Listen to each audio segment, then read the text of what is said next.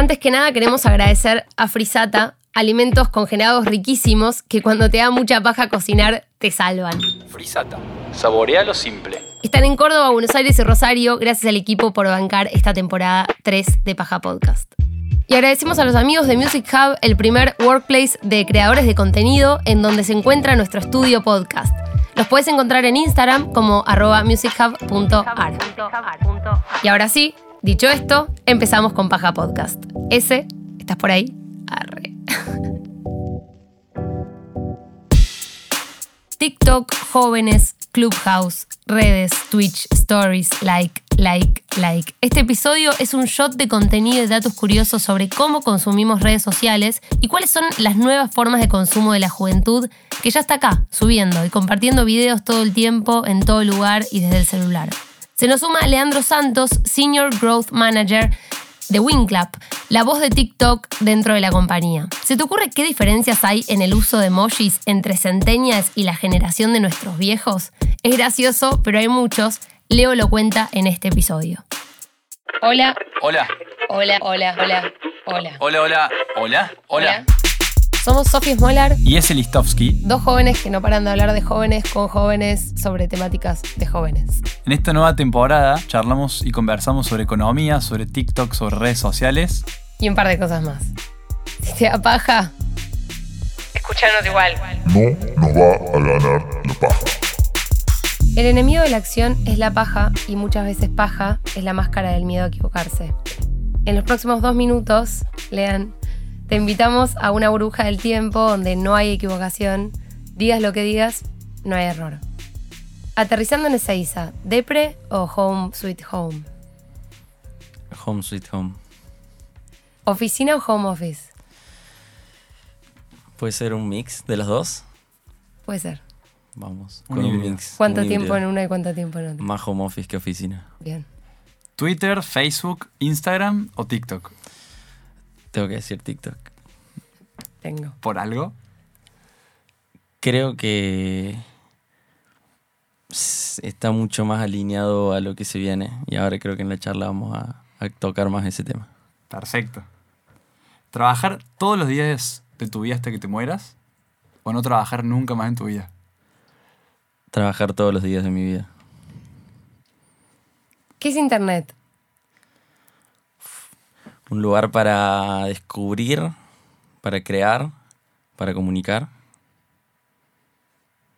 Si pudieras vivir en una peli por un día, ¿cuál sería? Focus de Will Smith.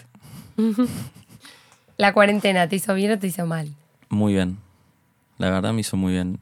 Eh, encontré conmigo y muchas cosas y mucho más tiempo. Y nada, tomé hábitos para, para la vuelta a la nueva normalidad o a la normalidad. COVID, ¿teoría conspirativa o sopa de murciélago? Sopa de murciélagos. Vamos. Es la fácil. Ahí estamos Pero para, si hay una teoría conspirativa, ¿cuál es? Sobre el COVID, Sí, sí, sí, solo es esa opción. ¿Cuál, cuál dirías? Que es un plan de los chinos para que todos usemos TikTok.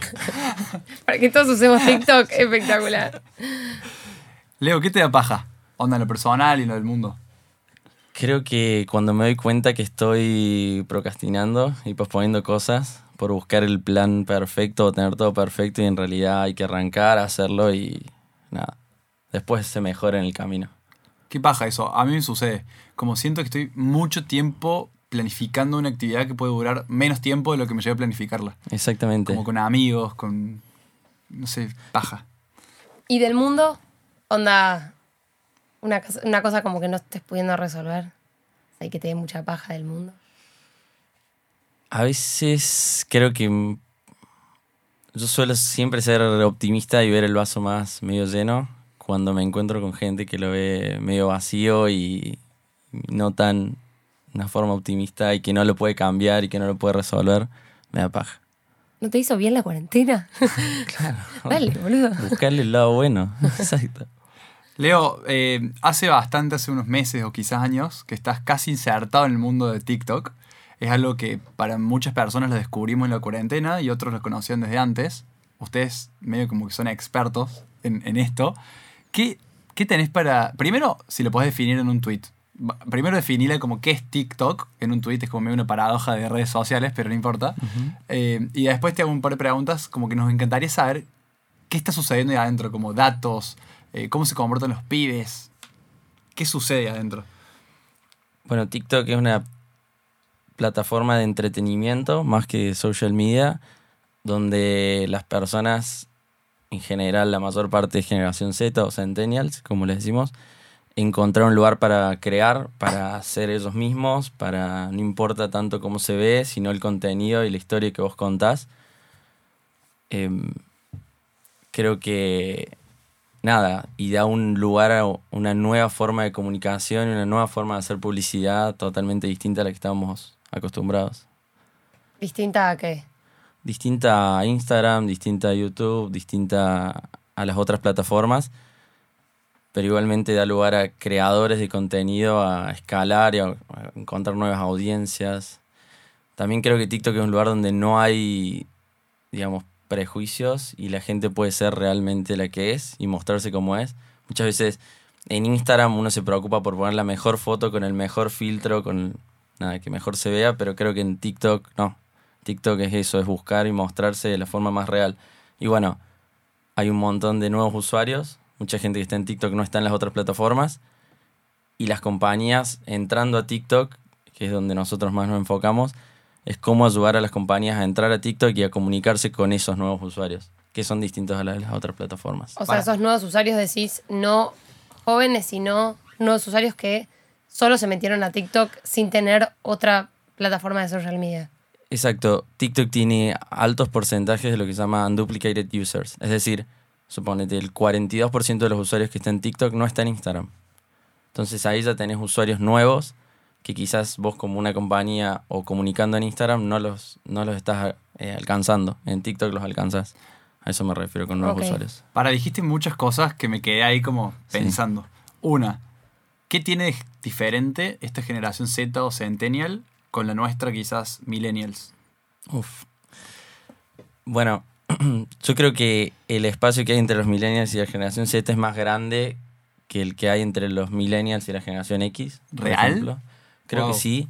Eh, antes que nada, bueno, la generación Z consideramos del 95 al 2010. Es una generación que es realmente mobile first o, o mobile native. Podemos decir que los millennials, vos podés decir también, pero no, realmente la generación Z hace todo desde el celular, desde compartir un archivo, eh, no sé, comunicarse con amigos, comprar tickets de vuelo, comprar cosas. Y los millennials también, pero quizás para una compra más grande prefieren ir a la computadora. O para un pasaje de avión que es lejos y que significa más gasto, van a ir a la computadora.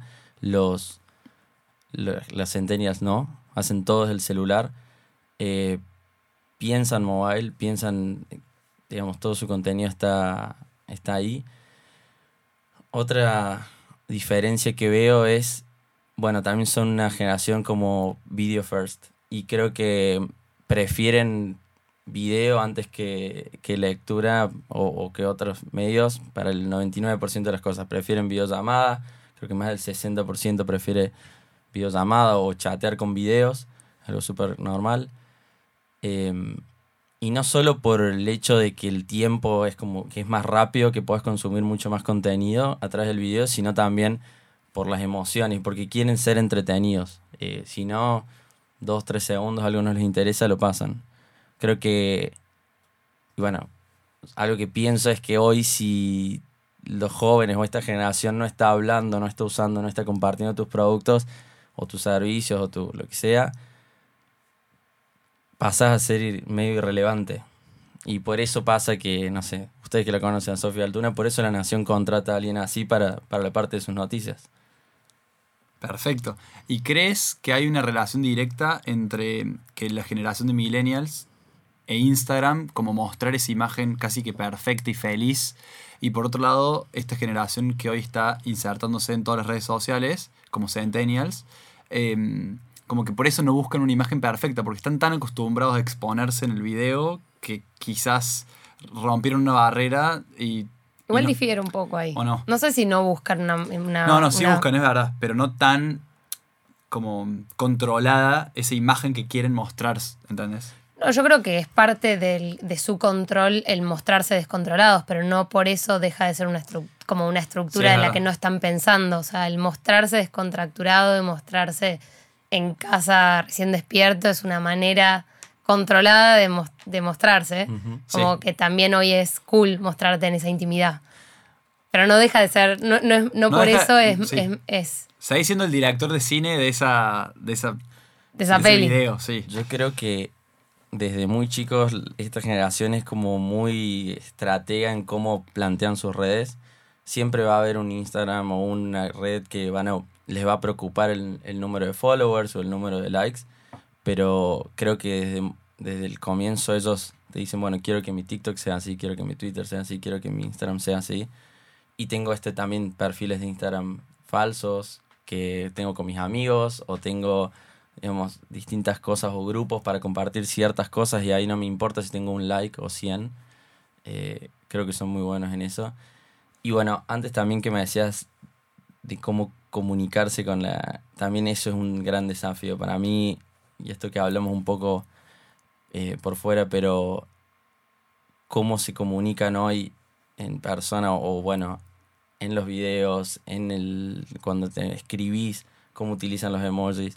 Son distintas formas que, que la generación Z utiliza que a veces si no la entendés es mejor no meterse porque puedes quedar peor. Para, algo nos contaste antes de grabar sobre que están estudiando como el, el lenguaje de los emojis. Como que es un lenguaje bastante universal. O sea, no requiere, no importa si una persona tiene un idioma o un lenguaje diferente, con emojis se pueden conectar personas.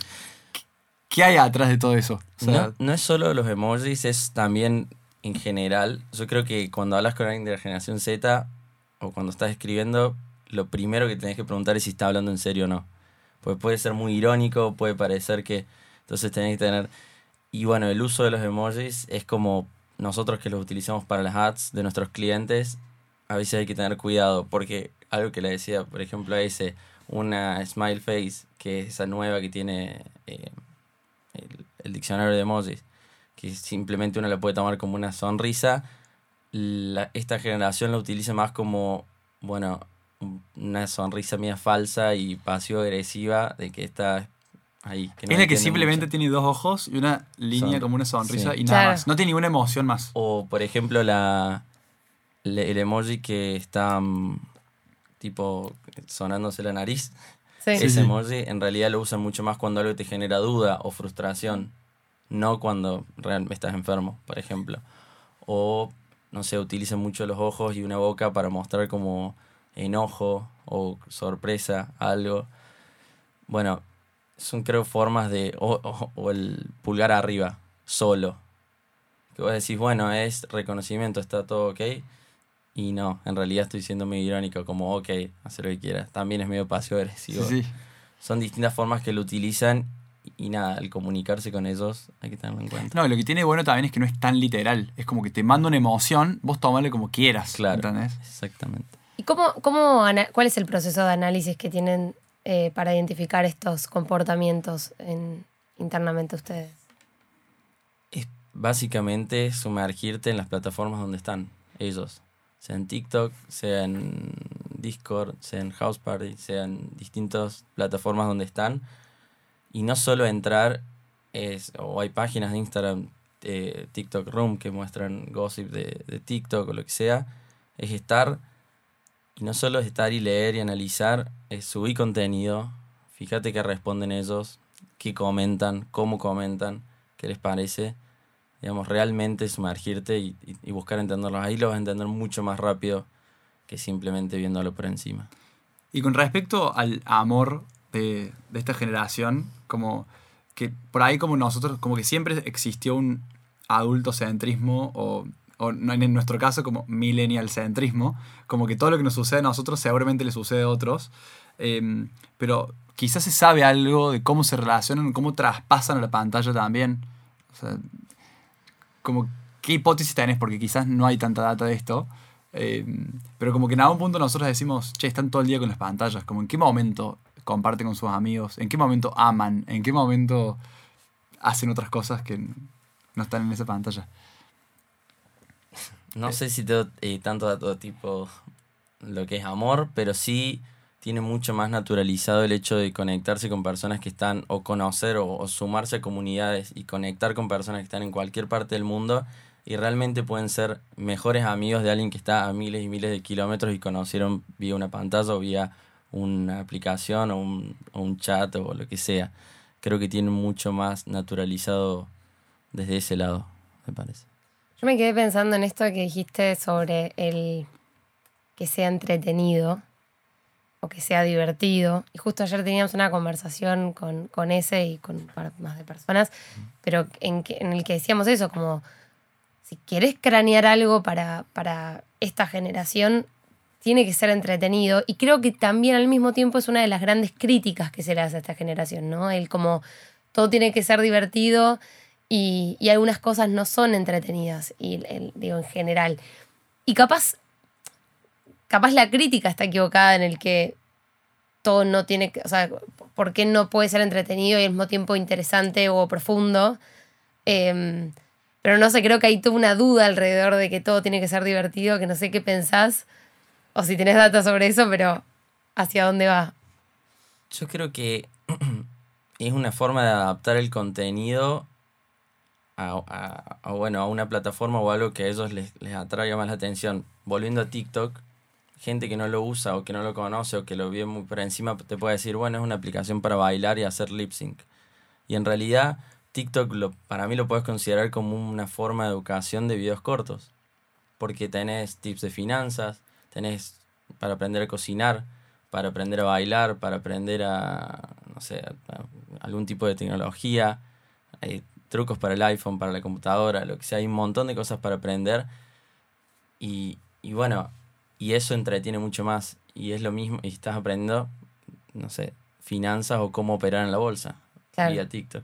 Sí, mismo Es- Twitch eh, pasa un poco, digo, la plataforma es increíble para aprender algo nuevo también, ¿no? Tal cual. Sí, sí, es otra de las plataformas donde están, donde están los esta Ahora, generación. ¿Qué desafío para eh, las familias o los docentes y demás? Como llegar a entretener, o sea, o agarrar un poquito la atención de los pibes cuando están tan estimulados y tan divertidos, o sea, tan atraídos por la forma de comunicar de los, de los otros estímulos que reciben. O sea, me parece un desa- el desafío de la educación de los próximos tiempos. Sí, O sea, los, los pibes están. Los que hoy están en el, entrando en secundario son los pibes que cuando estábamos en un restaurante estaban con un iPad mirando videitos, ¿entendés? Eh, Me parece un- una locura. Eh, es que me parece que creo que es el gran, como... Es como lo que hay que, como lo que va, más, más va a costar resolver en términos de, de- de formas y de contenido, eh, esto de que, de que nos tenemos que amigar, o el, mundo adulto se tiene que amigar con la idea de que las cosas tienen que ser entretenidas. Como que creo que ahí hay un gap enorme entre que todavía, hasta a veces a mí me pasa, desde el- lo, lo millennial que soy, que ahí entiendo ese gap que se dice entre, que tal vez yo pienso muy parecido a mi papá en algunas cosas eh, vinculadas a esto, a que, bueno, no todo es entretenido, tipo, hay veces que... Y, y bueno, es algo que nos vamos a tener como que el mundo se va a tener que adaptar a que capaz todo tiene que ser entretenido de ahora en adelante. Es, es terrible. Totalmente, usarlo en tu favor. O sea, estas tecnologías están, estas plataformas están. Es un desafío grande para, para profesores, para los, lugares educativos, pero hay que usarlos en, en el favor, a su favor. bueno, hablando de entretenido, hablando de engagement, como en diferentes cosas, ¿vos hace, cuánto estás trabajando en WinClap? Hace cinco años. ¡Wow! Es un montón por una persona millennial. ¿Qué, qué tiene WinClap a vos? O sea, ¿o qué le das vos a WinClap? ¿Qué WinClap te da a vos? Que sostienen esa relación desde hace cinco años hasta hoy y quizás por cinco años más o por mucho tiempo más. Como, Creo que, bueno, estamos, hace, desde, que comencé me sentí como en un lugar muy adaptado o, ya adornado, digamos, a lo que creo va a ser más el futuro del trabajo. Está con, con más modalidades flexibles, mucho más basado en proyectos, en objetivos.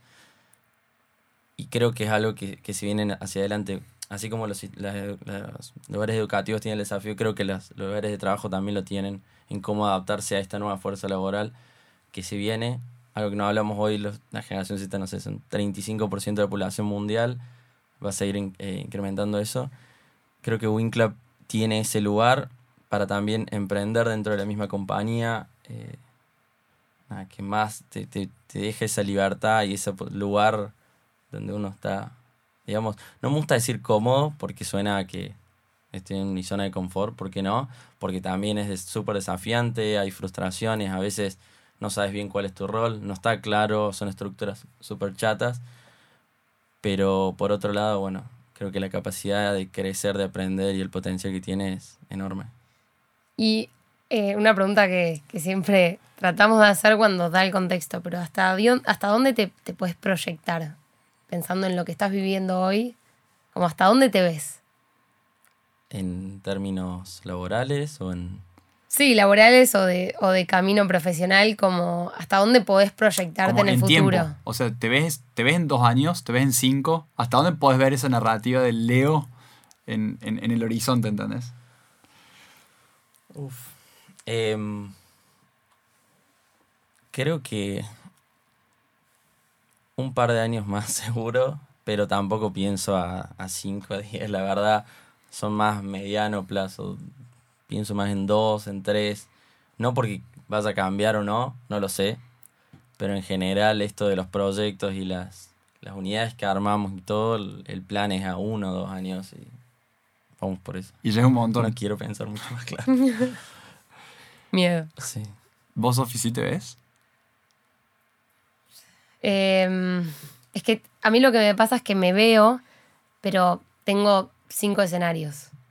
Ok. O sea, cinco escenarios posibles. Pero me veo en alguno de esos cinco. O sea, estoy. Es una. mm, Es una incertidumbre controlada. Perfecto. Que- nada, ten- tengo, tengo cinco posibilidades. A ver, capaz que me pasa que no es ninguna de esas cinco al final. Pero de acá a cinco años, sí, tengo cinco. Por ahí. El otro día con Sofi estábamos escuchando un- uno de los episodios de Seth Godin. Seth Godin. Sí, sí. Em, y, y en un momento cambiaba la pregunta que siempre escuchamos, como ¿qué harías si supieras que todo te va a salir bien? Esa era la pregunta como que criticaban. Y lo que reformularon era, que te lo voy a hacer a vos ahora en este momento, es ¿qué harías a pesar de saber que te puede salir todo mal? ¿Entendés? Como, ¿a qué te le jugarías incluso sabiendo que el peor escenario puede suceder? Y realmente como que ahí hay algo de magia. En el laburo, en, en proyectos personales, en lo que quieras. Bueno, el escenario siempre puede suceder, la verdad. Dijimos que no me gusta verlo, pero, pero sí. eh, creo que en cada cosa que uno hace, en cada cosa que uno se mete, en cada proyecto nuevo, en cada trabajo, lo que sea, uno aprende y aprende mucho. Por esto también es eh, a veces mejor no, no, no postergar tanto y comenzar. Eh, sabiendo que te va a salir mal, estoy seguro que vas a aprender mucho más. Y creo que uno, de hecho, aprende más de los errores, mucho más que las cosas que salen bien. Al final, cuando sale bien, uno queda medio ensedecido, pero no es lo último que hay. Y cuando hay un fracaso, tampoco es lo último. No es, no es fatal, no es. Siempre hay que seguir adelante, creo. Sos muy optimista. Pero me encanta, como me parece como, como un valor como muy, eh, muy, como muy preciado hoy en día, porque es escaso, como es escaso, ¿no? Hoy en el mundo de hoy.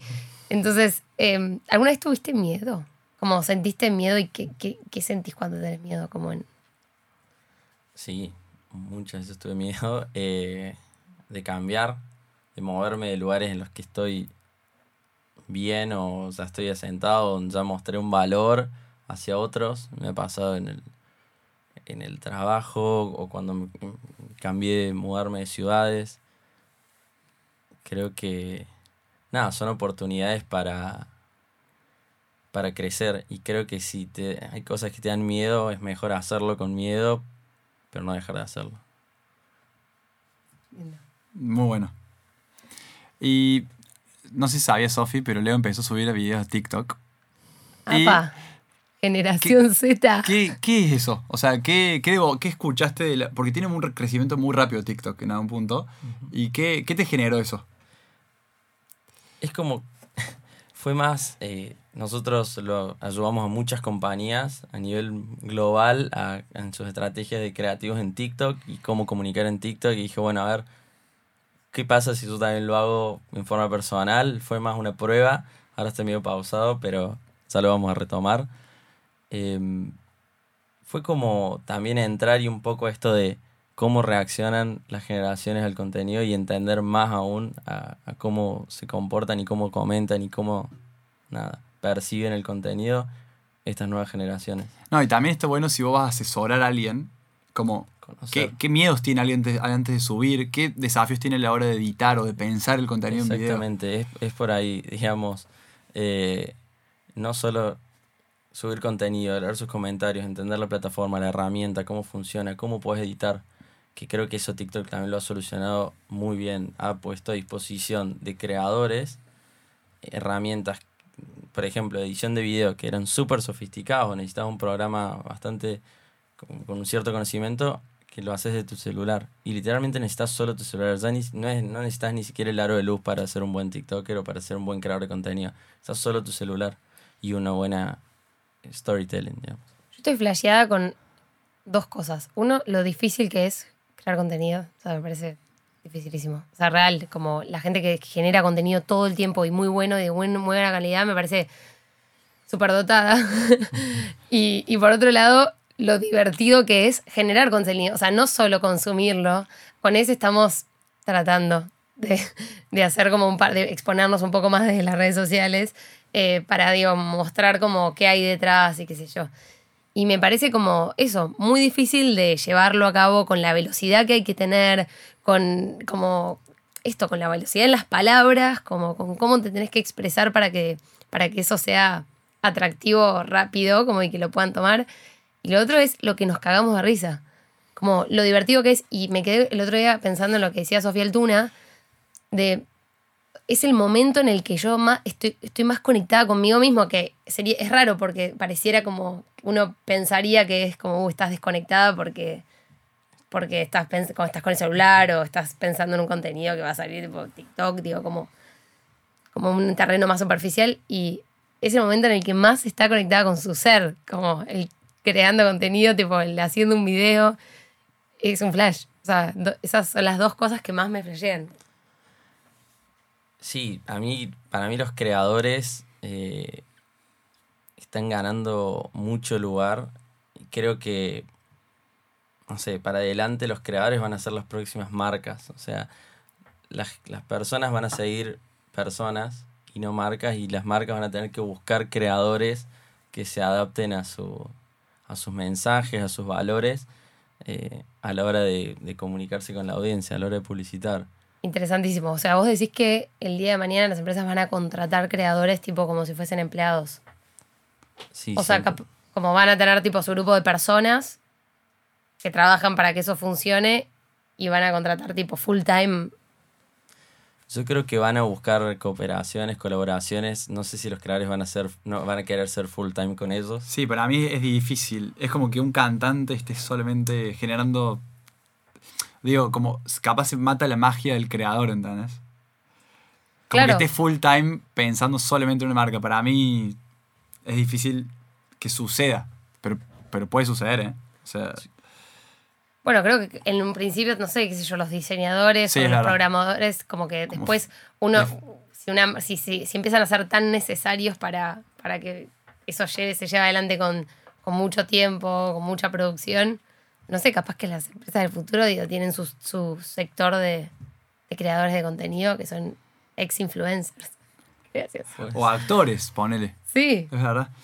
Leo, em, para ir cerrando, si ayer hubiese sido tu último día en este planeta vivo, ¿qué te hubiese gustado subir a TikTok como legado para la humanidad? Tenés 15 segundos, 30 o 60 segundos, depende del video que quieras hacer. Claro, máximo 60, la Claro. verdad, mínimo 10. Ah, mínimo 10, ok. Creo que mínimo 10 o 15. O sea, creo que.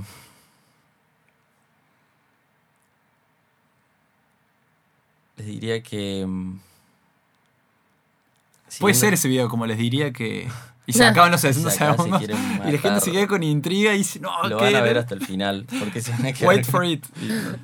Em, no, creo que sería. Hablaré un poco de esto de la creación del contenido y creo que nunca es tarde para empezar a crear contenido y siendo que siento que para adelante los creadores van a ganar mucho más lugar y hoy teniendo una plataforma como TikTok que te permite escalar súper rápido, recomendaría que todos empiecen a crear contenido. Está buenísimo eso de que nunca es tarde. Porque muchos sienten de que se les pasó la oportunidad y que no es el momento No, y, tal cual. y todos tienen el potencial y, y los requerimientos técnicos que un celular o un smartphone para poder hacerlo. Está buenísimo. Sí, 100%. y cierto, que- siento que también hay cierto prejuicio, porque ponerle a mí a veces me pasa que cuando estoy viendo TikTok y aparece una persona de, no por decir que sea viejo, sino como, qué sé yo, alguien de 60 haciendo un TikTok y digo, dale, dale. ¿Cómo O qué sea, haces acá? ¿Qué haces acá? O sea, ¿qué haces acá? Pero más tipo, dale, ya está, madura. Y como que hay cierto prejuicio, creo que cultural, de hay un terreno que es solo para jóvenes y que si de repente hay alguien adulto en, en ese mar de contenido, como que se juzga. Eh, y hasta a mí a veces me pasa cuando me hago, tipo, tratamos de hacer los videos para paja, digo, dale, Sofi, en serio. Bueno, Gary Vee dice todo el tiempo como él empezó a hacer contenido a los 30 años y cuando le pregunta a la gente como ¿cuántos años tenés? Le dice 23. Ah, tenés negative 7, le dice, tenés 7 años negativos como para empezar a poder hacer lo que quieras. Claro. Como que él a partir de los 30 dice, nunca es tarde. O sea, incluso teniendo 30 o la edad que sea, como empieza a comunicar esa voz que tenés adentro tuyo. Gracias, Leo. De nada. Nos llenaste de datos, nos llenaste de datos curiosos y seguramente vamos a tener algún, en algún otro momento otra conversación más actualizada, con más data y, y vos seguramente un influencer. Espero que no des bola. Viene una red social nueva. ¿Cuál? Clubhouse. Bien ahí. El- Elon ¿Pasaron? Musk estuvo ahí conversando. Es invite only por ahora. Ya sos parte. Soy parte. Wow. Hablamos en la Uh. próxima. Dale, la próxima hablamos de esa No, y la espero que nos próxima, invites. ¿real? Bueno, está bien. no, bueno, está bien. Pero contanos muy, como muy poquito, ¿qué? qué? Está hace dos meses. O sea, como que explotó hace en los últimos dos meses. Es, a diferencia de TikTok, es audio only. Es invite only y por ahora está solo en iOS. Pero es O sea, solamente para iPhone. solamente para iPhone. Es solo de audio. Bastante inclusiva, ¿no? Sí. Podés llegar por invitación y para iPhone solamente. Claro. Bueno, sí están, pero también es un lugar donde se juntan expertos y es para conversar, para debatir temas, Ok, tendencias. Uf, la reveo, ¿eh? está bueno. La reveo. De hecho, Elon Musk se encontró con el founder de Robin Hood y ahí hubo, pasaron cosas. Exactamente. Bueno, ya la próxima vez nos traes con Clubhouse. Gracias, Leo. De nada. Genial, Leo. ustedes. Lo más. Paja, paja, paja, paja, paja, paja, paja. What, what, what, What the fuck? what, what, what, What the fuck? what the fuck, what, What the fuck? what the fuck, what, What what the the fuck, fuck? what, what, what, What the fuck? what, what, what, What the fuck? what the fuck, what, What the fuck? what the No encajo, what the fuck. Digo que no encajo en presente, pero nunca he encajado. Y es en presente perfecto. Es más, creo que no quiero encajar. No encajar me da perspectivas. Como si fuera un insecto volando en asado con amigos, donde ahora no como carne. Y menú especial para mí, what the fuck. O en las reuniones familiares, charlando con mis abuelos, ellos reluciendo sus títulos, formaron una familia bien jovencitos y yo, bueno, what the fuck. O cuando adolescente era voluntario en educación no formal y llegaba a los partidos de fútbol casi arrancados. No encajaba. Y no encajo. Un podcast que se llama Paja. ¿Cuándo vas a madurar ese? ¿Cuándo vas a encajar? Quizás mi rutina, mis hábitos y mi laburo sea justamente no encajar. Encajó justo ese cierre, ¿no? Proyectos para aprender de jóvenes en acción. Paja, paja, paja. Despiértense, despiértense. Sáquense la paja que tenemos que emprender. Estos son proyectos para aprender de jóvenes en acción. Para sacar las manos del pantalón y acabar con todo lo que tire para atrás. Renovar la forma que tenemos de pensar.